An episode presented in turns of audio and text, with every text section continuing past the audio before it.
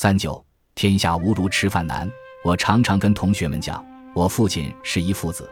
我父亲出生时，我的祖父已经去世了。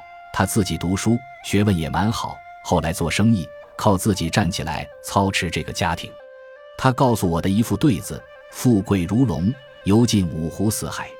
一个人有钱有地位，像一条龙，非常自由，游尽五湖四海，这是富贵的重要。贫穷如虎，经散九族六亲。一个人穷了，像老虎一样，亲戚朋友看到都害怕，认为是来揩油的。所以我父亲常常告诉我：“孩子啊，小心节省，一文钱逼死英雄汉啊！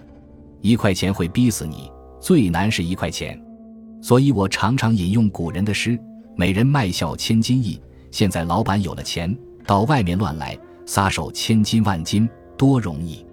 壮士穷途一饭难。”一个了不起的人才，穷途末路，饭都没得吃。这些都是我从小受的教育，深知这个道理。列子中讲到，齐国有一个人穷得不得了，在城市中讨饭。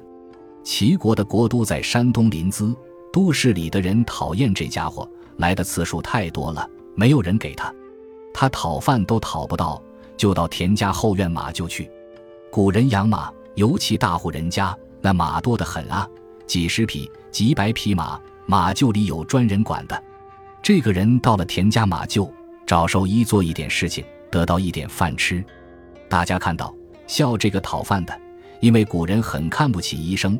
中国古代把一根画符念咒、跳神的巫连在一起，叫巫医。中国上古时期，凡是懂医的人，一定会画符念咒，会装神弄鬼。所以，上古时期对医这个方剂非常看不起。到了民国初年，我小的时候，还有些医生门口挂一个“如医”的牌子，代表这个医生不是普通的医生，是读书人。以前学医时学的专门技术，除了医术，其他学问不懂，所以那些名医如医就很难得。这个乞儿被大家耻笑，讨饭都讨不到，只得从马医那里讨饭吃。真不嫌丢脸，这就是讨饭的哲学。讲出来，世界上的人都是讨饭的。我常说，大家读出来，博士干什么？给那些不是用的，什么都不是的人。只要有钱，开公司行号，开大工厂，叫你这个博士专家来，高薪给你，干不干？你一定干。你做的不好，开除，另请专家。所以我劝大家要做博士，那是最高的。只要有办法。你站得起来，无论什么学问专才都可以呼之即来，挥之即去。你看这是什么力量？哪个力量最大？所以天下人都是钱儿，哪个人不在讨饭？大学毕业拿高薪，不过是高级讨饭，还不是靠别人发薪水给你吗？你有办法，你发薪水给别人，对不对？天下最耻辱的是向人家讨饭吃，如果自己都不脸红的话。